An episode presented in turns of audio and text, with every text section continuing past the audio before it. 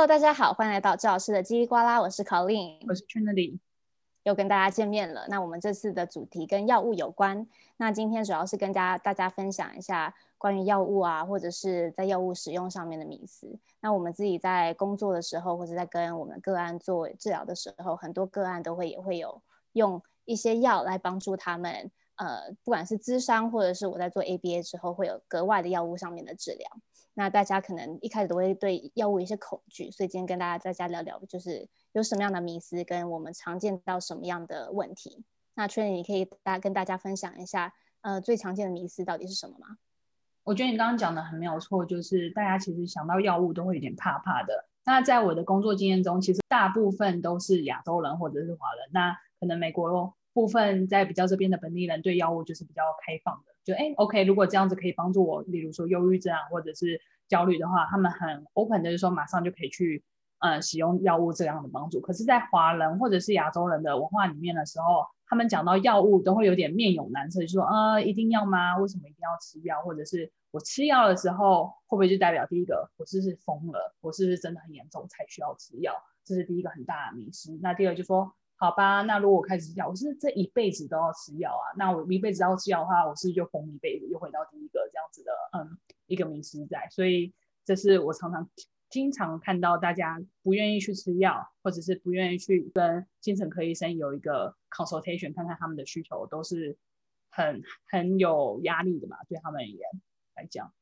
对，那另外也有部分就是，我常常会有一些个案的家长，他们会觉得药物。不太对身体不好，因为他们都会有副作用。那其实药是真的都会有副作用，但是通常我们在选药的过程中会选到比较个案比较适合的药物。然后这些副作用，就算有这些副作用，但是它的它带来的呃好处好处还是还是大于这些副作用。那这些副作用我们当然是把它减到最低。所以其实并不见得药物一定是对身体不好。那刚刚圈里也有提到的，它是真的是长期的东西嘛？因为我们也不希望它是一直。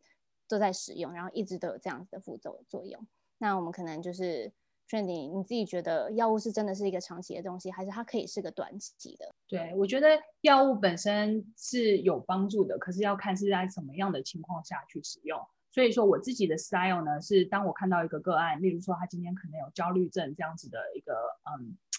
症状的时候，我们会用比较行为上面的方式来帮助他做一些改善。例如就是知道什么事情让他觉得焦虑。焦虑的时候可以用什么样的应对方式去做呃调节，然后认识什么样是的感觉是焦虑，因为当你认识了这个感觉之后，你才能去做一些改变嘛。但当我们做了这么多的行为上面的改变的时候，却没有我们说想要的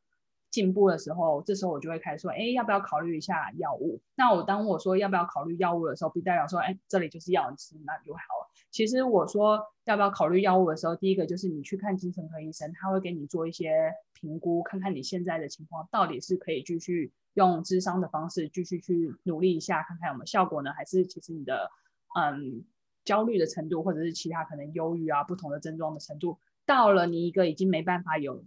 一个空间或者是一个心情去学习那些东西。例如说，如果这个人焦虑症真的很严重很严重。那我跟他说，哎，你深呼吸，他都已经严重到想到深呼吸的那个空间都没有的时候，即使我这边有再多再好的应对方式，没有那个空间就是做不到。但是药物呢，可以在这短期的时间先把那个焦虑感往下降，往下降的时候，他就有那个空间去比较认真的在 session 里面跟我讲话啊，跟我聊天，然后跟我知道说。哎，是什么样的状况让我有产生这样子焦虑感？那等到有这个空间去做这些应对技巧，等他熟悉了之后，我们的药物可以慢慢的减少，因为他已经有这边的技巧了嘛，那就会更容易的去使用。这就是为什么我说有时候我们在练习的时候不一定就是紧张的时候才要练习呼吸，我们放松的时候也可以练习呼吸，因为当我们越熟悉一个东西去怎么使用的时候，越需要的时候就会更好的去使用它，然后帮助到自己。OK，所以这样听起来，当我们个案很严重的时候，先用药物去帮他们缓解这些可能焦虑感，等这些焦虑感比较受到控制的时候，他们再去去学习其他的技能，像刚刚提到一些行为上面的技能，这些技能都 build 好，我们就可以慢慢把药物给慢慢减少，这样子。对，没错。Okay. 所以如果你说从一个这个角度的方式来看。这个人是疯了吗？还是说他真的就是一辈子需要吃药？也不不全然是这这这样子嘛，一定是这个时间内把呃这段时间他可以先用药物的方式去控制你的情绪的时候，你就有不同的 possibility 可以去做不同的方式去嗯调节我们真的要做的事情，这只是一个中间点而已。OK，对啊，我觉得这很重要，因为就是另外我也想到说。有时候是行为上面，我只是我们表面上看到，有时候会有生理方面的问题是我们看不到的。那我举另外一个例子，就是我有一些个案，因为我多数的个案，大家之前都有提到，都是可能呃有自闭症啊，或是嗯在学习上比较迟缓的。那在这个部分，很多有自闭症的孩子，他们都会有行为上的问题。那这些行为上的问题可以是。呃，今天假设我会有一些重复性的行为，我有一个个案是，他一直会清喉咙，他会一直这样子做。那其实很多在。呃，自闭症的孩子，他这些重复的行为都会有不同，不管是 tapping 啊，或者是任何的行为，就是嗯，都会不一样的显现的方式。那一开始我们只是以一个行为上的角度去帮他做治疗，但是后来发现他有其他的一些症状，让我们觉得，哎，好像会跟一些 medical problem 有关系。之后呢，我们把他 refer 到我们就是公司的一个 neurologist 跟呃 pediatrician。那给 pediatrician 之之后呢，就发现他有 diagnose，就是所谓的 PANDAS。那 PANDAS 其实它是一个，可能就是一个症状，是它会影响到，嗯，一个生活上的一个免疫系统的机能，也会有一些重复性的动作。这个动作可以是，嗯，有点像 tics，tics 就刚刚我跟 Trinity，诶，中文叫做就是教师。抽动性的行为，就是今天清喉咙 也是，或是有一我不知道大家有没有听过 Tourette syndrome。那 Tourette syndrome 在这个部分也会有一些 text 的方式呈现，所以大家如果知道 Tourette 的话，都会有一些 text。那他的行为其实跟呃，就我们也有看到这个 text 的部分，后来发现原来他这些重复性的行为跟他的呃这个治诊断有关系。然后他我们现在这个部分就是也是用药物治疗，同样也是用行为的治疗去帮他有做各方面的改善，这样子。嗯，所以听起来我们现在所谈到的就是，当有一些症状变得比较难去用行为的方式去调节的时候，药物可以是一个很很大的优势。先把这段时间他们可能很担心的东西，可能没办法去掌控的东西，先降下来之后，再用其他的方式去做补助。不过，我觉得另外一点就是，我们就有些人比较极端嘛，完全不想要用药的，或者是完全什么东西都想要用药的。那我觉得另外一个部分就是，什么事情都决定要用药来去做呃调节的话，其实也有一个很大的问题，就是例如说忧郁症来讲好了，我们吃 antidepressant，呀，吃了两两个礼拜之后，这个药开始有见效了，你开始觉得很开心，不错，就是不会像之前有这样忧郁的感觉的时候。你就觉得哦，我不需要去看智商，或者我不用去做其他的努力。那但你用药的时候，就是影响你 neurotransmitter 方式，让你的情绪变得比较稳定。可是当你把药一拿走的时候，哎，又回来了，那些 chemical，那些在脑中所分泌物的那些东西又回到原本的样子。可是如果你没有用其他的方式去做调节的话，就好像又回到原点。所以我们其实常常说，忧郁症可能最好的方式去做治疗，不是只有智商，或不是只有药。而是两个 combine，所以在用药物的时候，就像我们刚刚讲，调节你现在的状况，然后有那些精神、精力跟 space 去做生活上的一些改变的时候，我觉得这是最好的 combination。对，那我个人是觉得药物的部分通常都是属于短期的，因为我们是希望，除非这个症状真的是，嗯，像是。今天如果是个长期慢性剂的疾病，好了，我们在讲什么高血压这些，就会要一直用药物嘛。嗯、那有时候就 schizophrenia 视觉失失调症的一些患者，他们可能就会需要呃长期性的药物。但我在讲说，刚刚 Trinity 提到的，可能 social anxiety 啊，有焦虑啊，或者是常常我们遇到过动症的孩子，好了，这些通常呢，我我的经历里面是都是个短期的帮助。那等我们短期让这些症状比较减低的时候，再去做一些治疗，让我们有一些长期的一个好的 benefit 帮助。等我们把这些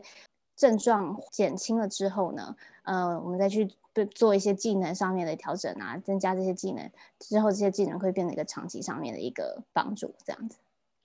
所以我觉得你讲的很好，就是嗯，像 schizophrenia 或者是 bipolar 也是另外一种比较常见。那 bipolar 来讲，就真的就是呃头脑里面的 neurotransmitter unbalance，所以就真的需要 medication 的帮助。那 unfortunately 这个方面就是需要长期、很长期的药物来做治疗。可是你会说他们是呃好像疯了吗，或什么呢？我觉得也不尽然，那就只是因为头脑的分泌物、脑中的分泌物需要一些帮助，那去帮他调回来，他们就可以变得比较平衡，那就可以去过他们想要过的生活。那我也其实，在做工作的时候呢，我有好多个案，其实也蛮多是有 bipolar 的。那其实这些有 bipolar 的个案，嗯。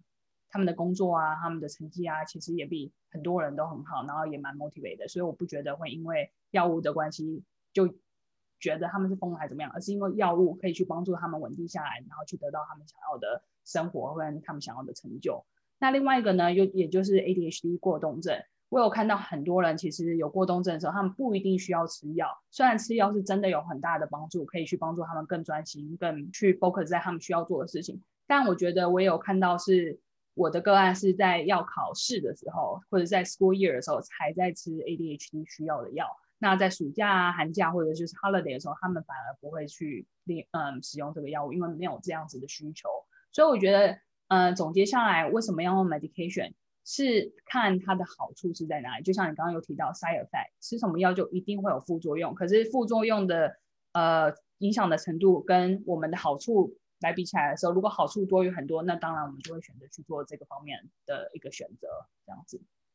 对，我是认为通常会是希望先用没有用药物的方式去做一个治疗，等真的发现可能这个地方效果还没有很大的时候，可能就要药物上面的帮助，做个短期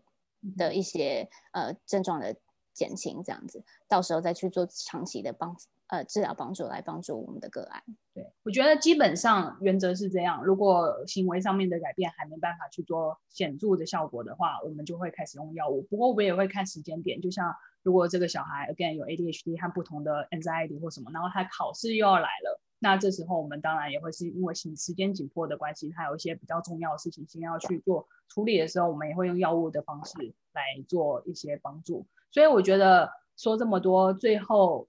大家应该要比较一个 take away，就是你如果要决定要用 medication 还是不要用 medication，我会建议大家就是一个比较开放的角度去跟你的精神科医生、跟你的治疗师去做个讨论，看看哎你们现在的状况是在哪一边，那你们的呃 behavioral 方式 approach 已经做了多久，是什么样的地方出了一些。需要帮助的地方呢，还是真的是需要药物的？那就像 Colin 刚刚讲，如果是生理上面的，或者是 neurotransmitter 在头脑里面的这些东西的话，那势必就一定要用药物的方式去帮助嘛，因为可能再多外在的一些 behavioral 方式都没办法真正达到治治到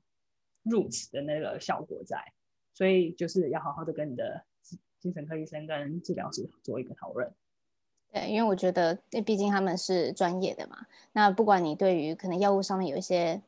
觉得哎不是很适合，或者是你觉得甚至不需要药物，很多我认识或者我我的经历上有一些个案会觉得，哎，那我不需要药物，我就自己先停掉。那真的这样是真的好的吗？那停掉会不会，反正会有反而会有更不好的一个呃效果？嗯，我知道有些药可能就是要慢慢停，不然就会有一些更严重的 side effect。对，所以。Always consult your your your doctor 对。好，那确定还有什么要补充的吗？呃，uh, 我觉得就是 take away，就是吃药其实就是是来帮助我们的，然后呃，长期短期不一定，可是我们就要知道吃药其实是有个目的在的，那这个目的是怎么样帮助我们的时候，我们才去使用它。对，我也有见过另外一种迷失，是他们觉得就是要吃药，就是你刚刚也有提到说，大家觉得哎，吃药就会所有的东西都会治好。嗯、但是我觉得，呃，我个人是建议不像刚刚指的过动症好了，我们会先用一个行为的方式去做一个出发点，等发现真的哎，说不定行为的治疗真的就减缓很多我们在嗯专注力上面的问题啊，或是做事情上面的一个持续的。Engagement 这样子的话，那其实我们是不需要药物的，所以我会我都会跟我个案建议说，我们先用行为治疗方式试试看，如果真的不行，那我们再用像刚刚群里讲的药物上面的控制，然后之后再做一个调节上面的调整，去做一个长期的一个改善这样子。对，我觉得其实蛮有趣的一点是，我开始工作。在做智商师这工作两三年之后，有比较改变的想法，就是说过动症这个部分到底要吃药不吃药呢？因为有些人不吃药还是可以，就是达到他想要的目标啊，想要他的生活啊或怎么样。不过我后来发现，有吃药的时候，他们可以事半功倍，是这样讲吗？就是等于说，如果他们今天需要花十个小时的时间才能得到一百分，versus 他们今天如果吃了 ADHD 的药，只要花五个小时的时间就可以得到一百分的话，这个时候也是你自己要去做一个呃 assessment，去看看说我吃这个药到底是多帮助我，或者甚至是数学的科目跟英文的科目，你到底什么时候需要去利用这个药去帮助你达到你要的效果。我觉得有些地方是比较模糊的地带，可是 again 就是 talk to your doctor，看看之后会怎么样影响你，然后你的目标是什么？那这个长期还是短期？因为有些药还是会有嗯 addiction 的方面的问题嘛，所以这些地方都真的是要去跟你的医生好好做讨论的。然后呢，对，不起，然后呢，我知道因为很多不同的药物在那边。那不是每个药都适合每一个人，所以我会建议说，如果今天你真的是需要药物，然后想要找什么药物是适合自己，你又不想要一个一个去试的时候，你可以建议跟医生说你要做 genetic testing。那这个就是很简单的一个 swap 的工作，在你的两个嘴 check 里面，就是就是用那个 DNA，然后他们就可以去有个 profile，说，哎，你适合什么样的药，什么药就是绝对不要是你可能有一些 allergy reaction 之类的。对，我觉得这样很好，因为其实刚刚也讲，每个不是每个药，我今天药对我有效，对另外一个人可能就不会这么有效。那除了 genetic testing 之外呢，通常我也会建议，除了跟你的呃医生或是你的治疗师合作，也是建议医生跟治疗师也可以做直接的合作。我自己本身在做 AB 的时候，常常可能个案换了一个药，那在这个换药的过程中，我会做一些记录。然后这些数据会帮助我了解，哎，说不定行为真的减低了，或是行为又上升了。那这个东西跟我们吃的药是不是有关系？然后我把这样子一个数据跟我所观察的一些事情 share 给医生之后，医生就会去做评估，这个这个药物是不是有什么样的作用，或是它有什么样对行为上面有什么样的影响？这个药到底适不适合适合个案？所以其实我觉得找到一个真的适合的药是需要整个。Team members，不管是家人或是医生，或是任何方面的治疗师，一起做一个合作，才可以找到最适合的一个药物。这样子，嗯，所以希望今天这样子分享，大家对药物有比较新的认识，也不是一听到哦药我就不要去试试看，因为我吃了药可能一辈子都要吃，或者就是我真的就是疯了。其实药物在不同的时间、不同的环境下会有不同的效果，就是你看你怎么样去使用它，可以发发挥到它最大的效益。好，那我们今天对于药物的分享。小小的分享就到今天一段落。那对于不管是智商又来的，不管是对于咨商，或是对于嗯行为上面啊，或是 ABA 啊，或是特教特殊需求方面有任何问题的，都可以欢迎到我们治疗师叽里呱啦的脸书页面。那今天就先到这边喽，我们下次见，拜拜，拜。